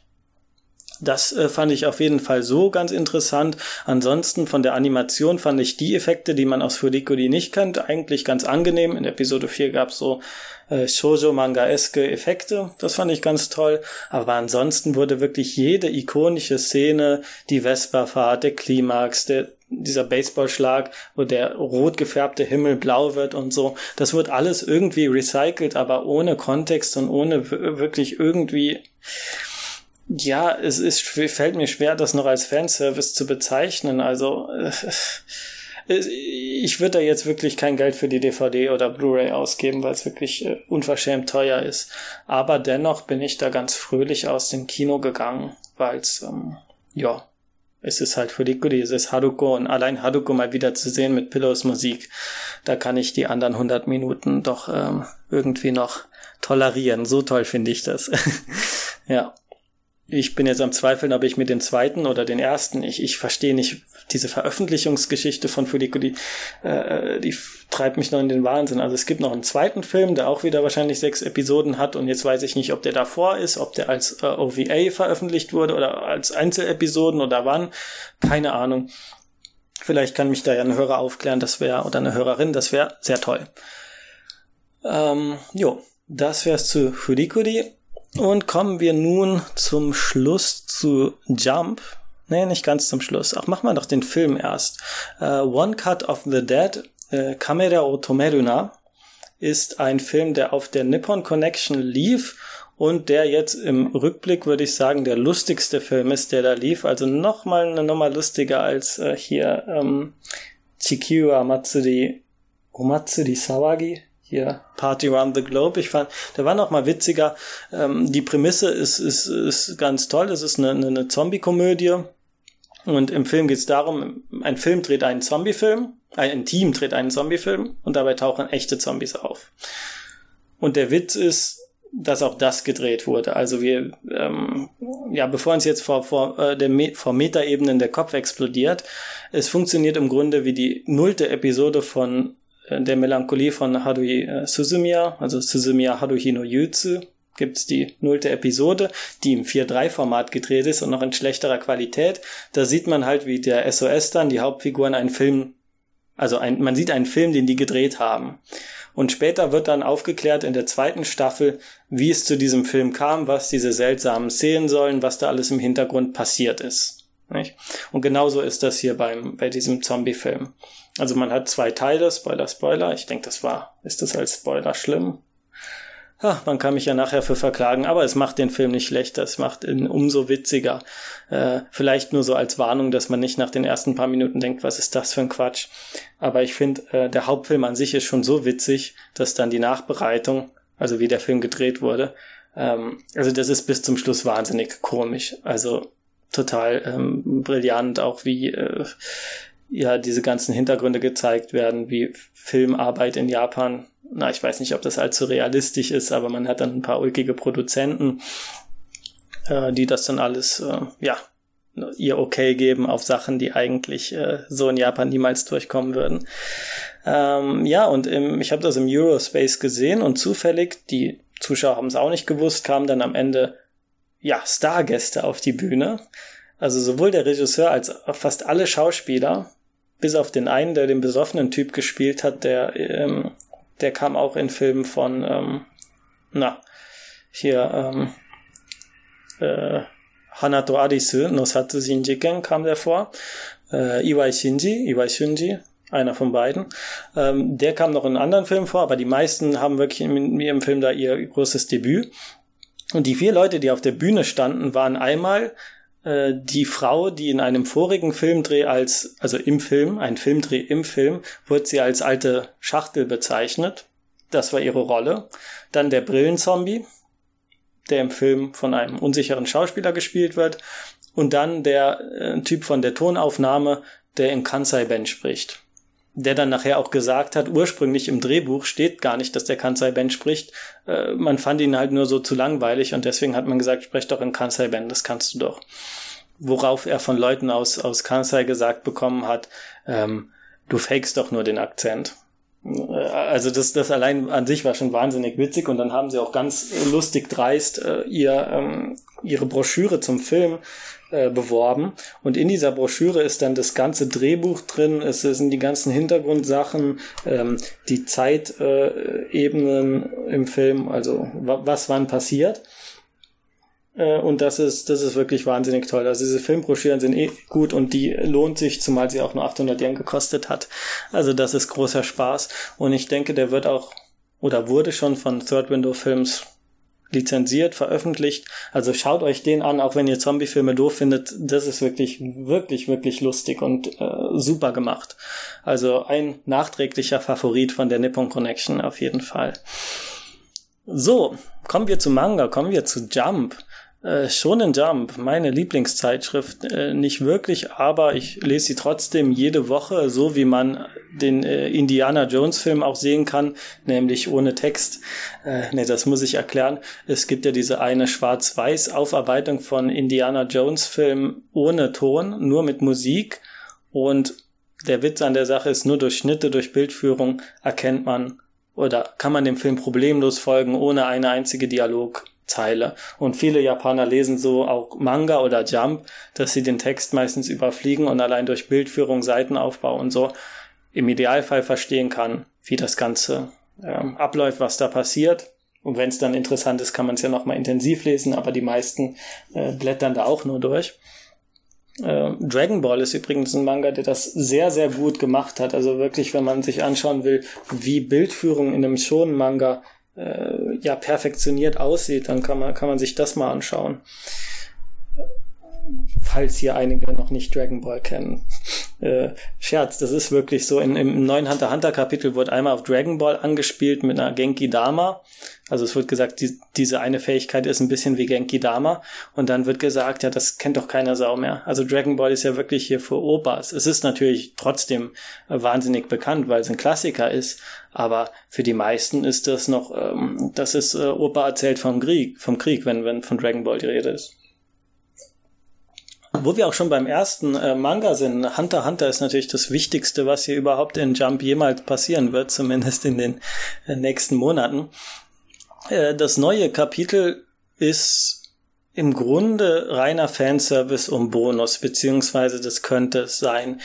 Ähm, die Haupthandlung ist ja eigentlich vorbei, beziehungsweise Togashi hat es geschafft, dass der Manga jederzeit enden könnte, ohne dass es jetzt problematisch wäre. Also man könnte den, hätte den Manga im Grunde nach Band 32 beenden können und niemand hätte irgendwie ein Problem gehabt. Und jetzt hat er zwei neue Handlungsebenen eingeführt, neu zwei, also zwei neue Handlungsbereiche, ne, Bereiche sagt man, ähm, ja, zwei neue Staffeln im Grunde. Einmal äh, der Weg zum dunklen Kontinent, also wo so eine Königsfamilie macht ein Battle Royale ähm, um herauszufinden, wer der nächste König wird. Und danach kommt dann der dunkle Kontinent, irgendwie so ein unerforschtes Gebiet in der Hunterwelt. Ich werde da jetzt nicht darauf eingehen, weil es wirklich, ähm, ja, wer es nicht liest, da ist es eh nicht interessant. Aber was, was hier ganz interessant ist, also die Haupthandlung ist eigentlich soweit, man könnte die auch abschließen. Es werden jetzt noch ein paar lose Fäden ähm, ja, zusammengefügt. Und diese ähm, diese Königsfamilie, die sich da gegenseitig im Battle Royale bekämpft, ha, ähm, befindet sich auf einem Schiff und auf diesem Schiff sind 200.000 Passagiere. Also diese dieses riesige Schiff, was in Walform, also ein runder Wal, ein bisschen so wie das Pokémon Weimar. Und die ähm, bewegen sich halt auf den dunklen Kontinent zu und sind in diesem Schiff gefangen. Und Togashi hat gesagt, die Grundidee oder Inspiration für diesen, für diese Handlung ist Alien. Also er findet Alien ist einer seiner absoluten Lieblingsfilme, weil da Menschen auf engem Raum eingesperrt sind und jederzeit sterben können. Und so sieht diese neue äh, diese neue Staffel aus. Also das ist im Grunde ein gigantischer Battle Royale mit 200.000 Menschen, nicht nur mit der Königsfamilie, weil nebenbei auch noch die ganze ähm, Geneidiodan, weiß gar nicht, wie man es jetzt im Deutschen nennt. Ähm, Im Englischen ist es die Phantom Troop, die eine, also wirklich die beliebtesten Figuren mit sind. Äh, Kurapika ist wieder dabei, eine der Hauptfiguren, die mal wieder für 10, 20 Bände irgendwie weg war. Das ist bei Togashi auch nicht so selten. Äh, dann ist die halbe Hunter-Organisation dabei. Es ist eigentlich er könnte da den größten Fanservice draus machen überhaupt. Er hat alle beliebten Figuren und könnte dann einfach, Hisoka ist dabei natürlich, also das, die Nebenhandlung ist quasi, Hisoka wird von der äh, Phantom Troop gejagt und äh, die gucken halt, wer wen zuerst umbringt. Also das ist so. Ähm, das läuft aber nur im Hintergrund. Im Schiff gibt sechs äh, Etagen. Es ist wirklich unfassbar komplex. Also das ist quasi so, als würde er versuchen, ja, ich kann es eigentlich nur noch mit bürokratischen Strukturen vergleichen. Also dass er das hat die Komplexität von irgendwelchen ja, bürokratischen Regelwerken was es dann auch nicht wirklich spaßig zu lesen macht. Also man hat unfassbar dröge Erklärungen von Fähigkeiten, von äh, Faktoren. Es gibt so viele verschiedene Faktoren. Nicht nur, dass die Figuren verschiedene Fähigkeiten haben, die sie einsetzen und die dann wieder bestimmte Bedingungen haben, die je nachdem anders funktionieren. Diese Königsfamilie, jedes Mitglied, ich glaube, es sind 10, 14, ich habe es jetzt gerade nicht im Kopf, einige sind auch schon verstorben, äh, haben äh, Nennfähigkeiten, also das sind, sind halt diese ne, Fähigkeiten ähm, nennen es so die Aura in Hunter Hunter, also das, was Chakra, Chakra bei Naruto ist.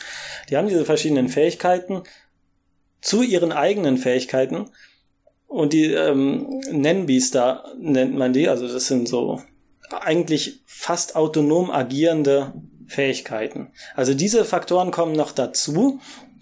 Dann haben wir natürlich 200.000, ähm, also wirklich 200.000 Passagiere.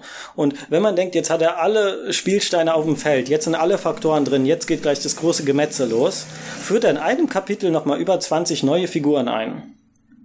Äh, um es noch unnötig komplizierter zu machen.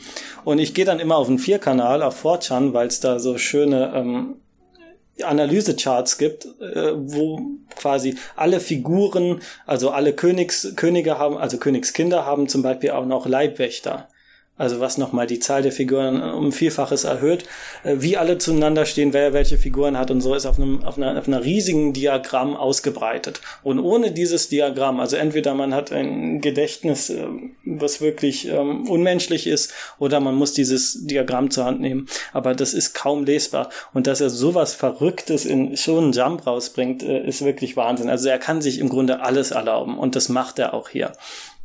Ob das jetzt wirklich gut wird am Ende, weiß ich nicht, aber als Experiment ist das wahnsinnig spannend, weil er, weil er sich wirklich immer wieder den Erwartungen äh, der, der Leser widersetzt. Und das ist eigentlich Hunter Hunter ist quasi der, ja, das Wort ist abgedroschen, aber das ist die Dekonstruktion eines Schonen Nummer eins. Also da wird alles, was man aus Schonen Manga kennt, äh, ins äh, absolute umgekehrt. Ähm, das kann ich gleich mal mit einem Vergleich deutlich machen. Äh, zurück nochmal zu, zu 4chan. Da gab es dann einen Kommentar, da hieß es, ähm, There is so much exposition, it can never be great. Also der Aufbau dieser Handlung, das sind jetzt auch nur zwei, drei Bände, aber die sind so gefüllt mit Informationen, ähm, das alles irgendwie aufzulösen, also entweder ist es wie beim ähm, No, dass dann am Ende plötzlich der Teufel auftaucht und alle und, und das Ganze ganz schnell über die Bühne gebracht wird, oder es wird halt zehn Bände dauern, was in Hunter Hunter Jahren, weil der ja immer Pause macht, 100 Jahre dauert und es sind schon Leute dabei am Rechnen, wie weit er kommen wird. Also die Lebenszeit von Togashi ist ja auch noch beschränkt. Der lebt ja auch, ist jetzt auch schon über 50. Nicht? Also das äh, ist spannend. Ich kann, äh, ja, es ist Hunter Hunter ist nun mal der Shonen-Manga Nummer eins. Also alle Jojo-Fans, äh, bitte jetzt nicht traurig sein. Ich werde es mir auch irgendwann bestimmt mal ganz durchlesen. Aber ich würde sagen, die spielen da schon in, einem, in einer ähnlichen Liga. Ähm, naja, also jedem sei Hunter Hunter empfohlen. Den Anime mag ich leider nicht so sehr, auch wenn der hoch, hoch gelobt wurde, der neue aus 2011. Aber ähm, ich finde die Atmosphäre, das trifft's nicht. Aber das ist eine andere Geschichte. Ähm, Nebenbei lese ich jetzt auch noch Yu Yu Hakusho. Das ist der erste große Erfolg von Togashi, der erste ja, Battle Shonen Manga, mit dem er großen Erfolg hatte. Äh, da gibt's so Jump Remix Bände, wo das quasi immer wieder neu veröffentlicht wird, beliebte Serien zu günstigen Preisen. Und ähm, die habe ich mir im, Kombini gekauft, weil ich die Serie eh schon immer mal lesen wollte. Es sind nur 18 Bände, aber Yu Yu Hakusho ist wirklich in Amerika und in Japan, also in Amerika war es sehr beliebt. Es ist das zweite Dragon Ball und es war wirklich genauso beliebt oder na nicht genauso, aber es war schon auf eine Weise beliebt, wie wir uns das in Deutschland nicht wirklich vorstellen können, weil der Manga irgendwie nie nach Deutschland kam, soweit ich weiß. Also ich wüsste auch noch nicht von der Übersetzung, auch nicht vom Anime. Und ich, der, der Manga hat ursprünglich als ähm, ja, romantische Komödie angefangen. Yusuke ist die Hauptfigur, das ist so ein Yankee, so ein Schlägertyp, der bei dem Versuch, ein Kind zu retten, ums Leben kommt und dann als Geist rumschwirrt und dann wird ihm die Möglichkeit gegeben, dass er wieder in seinen Körper zurückkommt, wenn er denn sich schön nett anstrengt. Ähm in Band 3 äh, oder äh, die Bandzahl stimmt nicht, weil ich ja diese Remix-Episoden habe. Ähm, auf jeden Fall nach kurzer Zeit wechselt das Ganze dann wirklich von einem Kapitel aufs andere in, ins Battle-Shonen-Genre und auch völlig äh, abrupt. Und Yusuke bekommt dann von, äh, von einer anderen Figur seine Fähigkeit gezeigt. Er sagt, ja, konzentriere einfach mal deine Geisterenergie auf deiner Fingerspitze. Und dann hat er seine Fähigkeit, nämlich eine, Geisterkanone. Also er benutzt das wie eine Pistole, schießt da quasi seine Aura irgendwie auf Dämonen. Dann kämpft er gegen so ein paar Dämonen, ohne Erfahrung, ohne alles. Er ist zwar ein Schläger, aber das heißt ja nicht, dass man gegen Teufel gewinnen kann, aber dann gewinnt er aus irgendeinem Grund, weil er ein bisschen clever ist und so. Das wird dann, ja, ähm, er ist halt die Hauptfigur, nicht? Dann tauchen zwei neue Figuren auf, weil irgendwie man braucht äh, ein paar Hauptfiguren, damit nachher vier zusammen sind. Ein anderer Freund ist, eine andere Hauptfigur ist der ehemalige Schulfreund und auch Schläger ähm, nee, nicht ehemaliger, der Schulfreund und Schlägertyp Kuwabada. Und dann tauchen zwei Dämonen noch auf. Die werden in einem Kapitel, die werden noch nicht mal separat aufgeführt. In einem Kapitel führt er beide ein, damit man schnell alle zusammen hat und damit es schnell zu Kämpfen kommen kann. Und dann wird da halt rumgekämpft. Also ich bin bei weitem, habe jetzt vielleicht ein Fünftel vom Manga gelesen, aber wenn ich das jetzt vergleiche mit Hunter Hunter, das ist undenkbar. Also man, man merkt wirklich, dass, da ist derselbe Mann am Werk, aber in Hunter Hunter hat er alles umgekehrt, was er in äh, Yu Yu Hakusho und was in Yu Yu Hakusho auch so erfolgreich war, ähm, was er da etabliert hat. Also in Hunter Hunter, bis die beiden Hauptfiguren Gon und Killua ihre Nennfähigkeiten, also ihre, ja, ihre Fähigkeiten haben, dauert es 13 Bände bis sie die Fähigkeit sich ausdenken. Also da kommt niemand vorbei und sagt, mach mal so mit deinem Finger und dann hast du deine Kampffähigkeit oder es wird durch Zufall entdeckt oder so weiter. Das dauert wirklich sehr, sehr lange. Und das ist das eine der wirklich tollsten Sachen an Hunter Hunter ist dieser Realismus, dass man nicht einfach daherkommt, man bekommt seine übernatürliche Kraft und dann kann man da schön äh, schon gegen Gegner ohne Kampferfahrung gewinnen und bekommt irgendwelche seltsamen Power-Ups das gibt's alles bei Hunter Hunter nicht. Also wenn Yu Yu Hakusho so funktionieren würde wie Hunter Hunter, wäre die Hauptfigur nach, nach zwei Kapiteln tot, weil es äh, einfach vollkommen unrealistisch ist. Und diesen, diese, wirklich diese Power-Level zu integrieren in den Manga, das ist wirklich äh, eine ganz große Leistung von Hunter Hunter, die ich in so noch keinem anderen Manga gelesen habe. was natürlich auch ein Problem ist für viele, weil man will natürlich, dass die Hauptfigur die stärkste ist und immer gewinnt und toll ist und so und ne, wie bei One Piece oder was, obwohl es ja jetzt in einem Kapitel äh, auf äh, Whole Cake Island ist er wohl davon gerannt. Aber ansonsten ist es ja immer so, aus irgendeinem Grund gewinnt dann nachher die Hauptfigur mit einem großen Schrei und alles ist toll. Und genau das, äh, da setzt sich Hunter Hunter voll dagegen. Ähm, jo, das wär's zu Hunter Hunter, zu Yu Yu Hakusho. Äh, was gibt's noch in Jump? Ich werde nur ein paar kurze Auszüge bringen, weil äh, das jetzt schon alles zu lang ist. Es gibt diesen ähm, Volleyball-Manga Haikyuu, der wahnsinnig beliebt ist, auch bei äh, Fujoshi, die gerne die männlichen Figuren miteinander paaren, also Pärchen sich ausdenken. Das Ganze wird im Manga selbst aber, glaube ich, gar nicht so thematisiert. Da spielen halt junge, ja, Männer Volleyball miteinander und irgendwie ein Match dauert dann irgendwie zehn Jahre, weil das nicht vorankommt und alles in der Nahaufnahme gezeigt wird. Ich finde das immer ein bisschen grotesk, weil diese, diese muskulösen Körper auf diesen niedlichen, äh, unter diesen niedlichen Gesichtern, das hat mich so ein bisschen an Captain Tsubasa erinnert, wo du auch diese Erbsenköpfe auf diesen riesigen Körpern hast. Also das ist irgendwie, finde ich, immer sehr, sehr skurril. Was läuft noch so in, in äh, Jump? Da gibt's den Manga Jujutsu Kaisen. Weiß ich nicht, wie der in englischer Übersetzung heißt oder ob der überhaupt schon irgendwie wahrgenommen wurde. Ähm, hat mich überrascht, weil es sehr brutal ist, sehr düster für so einen Jump-Manga. Und in einer Szene fand ich sehr toll, da ist eine Figur, da wird so ein bisschen der Hintergrund beleuchtet, ich glaube, da geht es irgendwie um Exorzisten oder irgendwie Leute, die mit, mit, mit Geistern kämpfen oder was. Und da wird erzählt, wie er in einem Finanzunternehmen gearbeitet hat und seine Arbeit ist im Grunde nur Geld für reiche Leute zu bewegen und noch mehr Geld rauszumachen. Und äh, danach macht er Überstunden und irgendwie sieht er da keinen Sinn mehr drin und hört äh, mit diesem Beruf auf. Und man sieht ihn dann, wie er total übermüdet in eine Bäckerei geht, die er immer wieder besucht und äh, mit der Verkäuferin spricht und so, das klingt jetzt nicht spannend, aber ich finde, solche Alltagsszenen hat man viel zu wenig in Manga und die geben dem auch nochmal, äh, in schon Manga zumindest, nochmal einen Realismus, den ich äh, sehr beeindruckend fand den ich jetzt da auch nicht erwartet hatte. Normal bewegen die sich ja so in ihren eigenen Kosmen und dann geht's halt nur um Kämpfe und Kämpfe und dann neuer Gegner, neuer Kampf, was auf Dauer auch ein bisschen langweilig ist. Genau, das war äh, Jujutsu Kaisen. Ich habe keine Ahnung, was da passiert. Anscheinend ist das ähm, das Setting, dass die der Protagonist und der Antagonist im selben Körper sitzen, sich denselben Körper teilen, wenn ich das richtig verstanden habe. Aber ich finde das auch ganz spannend, mal so was zu lesen, ohne die geringste Ahnung zu haben, was da überhaupt passiert, ohne die vorigen Kapitel gelesen zu haben. So quasi, als würde man einen äh, Film in der Mitte einschalten. So, äh, zum Schluss noch ein Comedy-Kurzmanga, der in der neuesten Jump veröffentlicht wurde.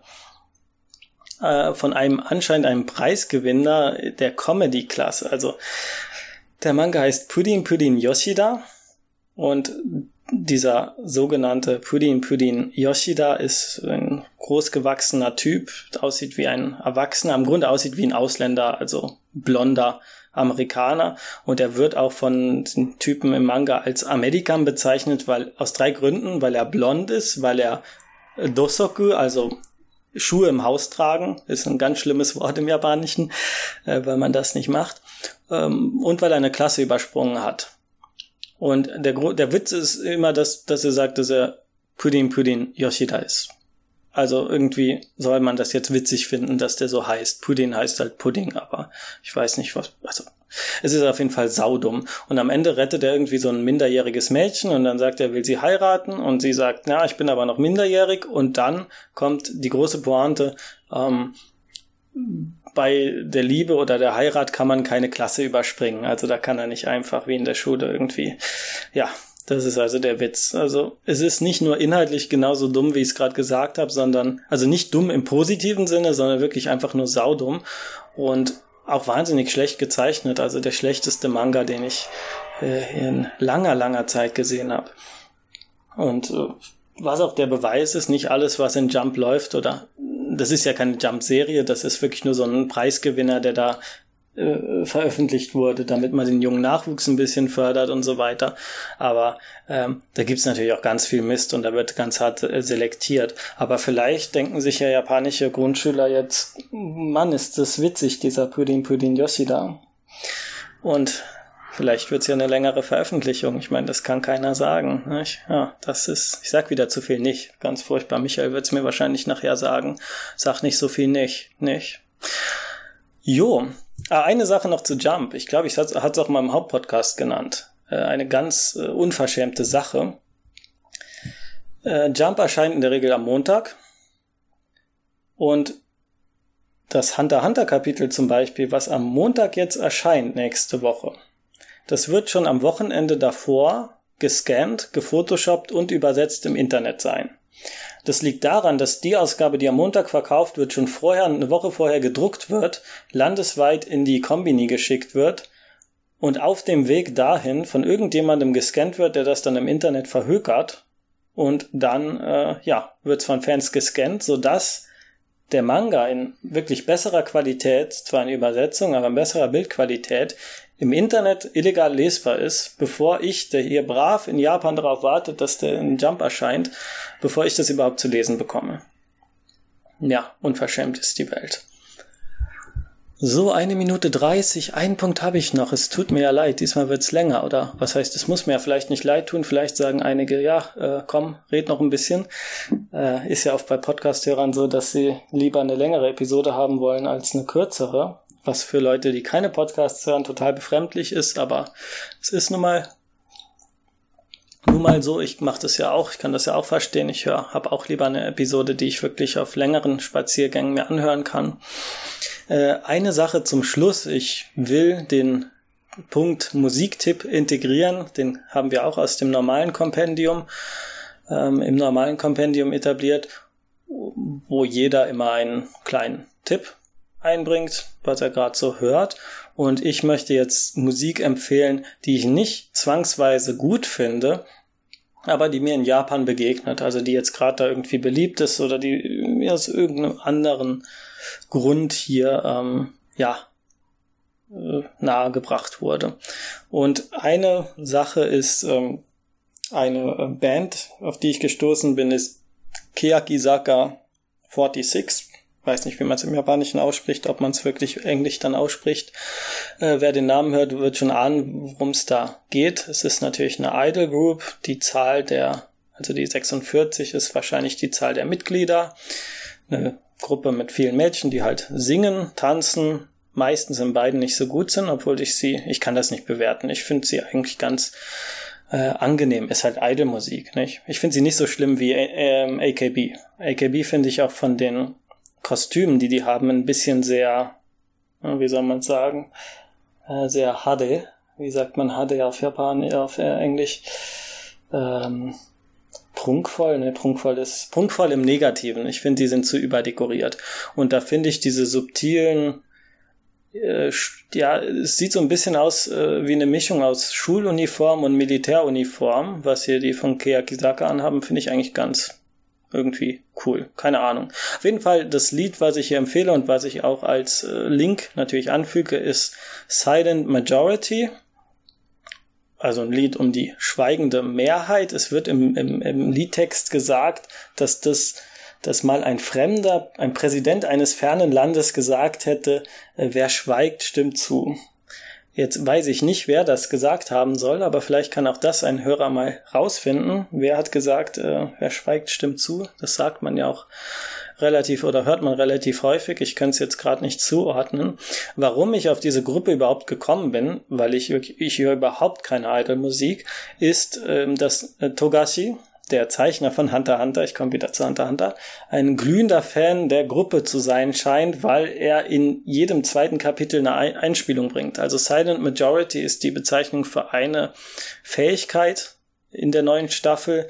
Äh, es werden verschiedene Posen aus den Liedern, von, aus den Musikvideos von dieser Gruppe im Manga recycelt. Es werden wirklich fähig, den Namen von Fähigkeiten nach, nach Liedern benannt. Also das ähm, ist auch im neuesten Kapitel so. Und Silent Majority ist eins davon.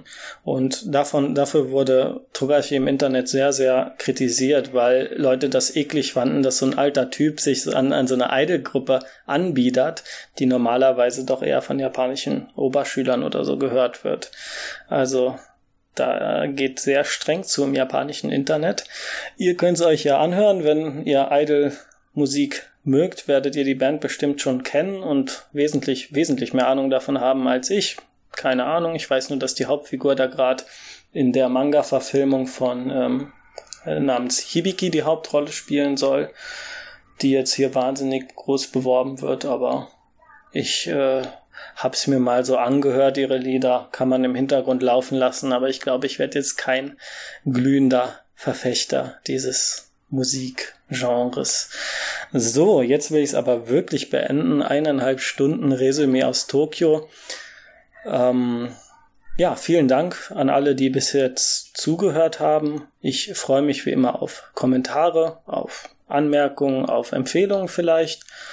Und das Angebot steht immer noch, wer gerade in Japan ist, wer was mit Japan zu tun hat, kann auch gerne mal in den Podcast kommen und mit mir über Skype oder sonst welche Methoden sprechen und dann haben wir vielleicht bald ein Resümee Spezial. So, und damit verabschiede ich mich.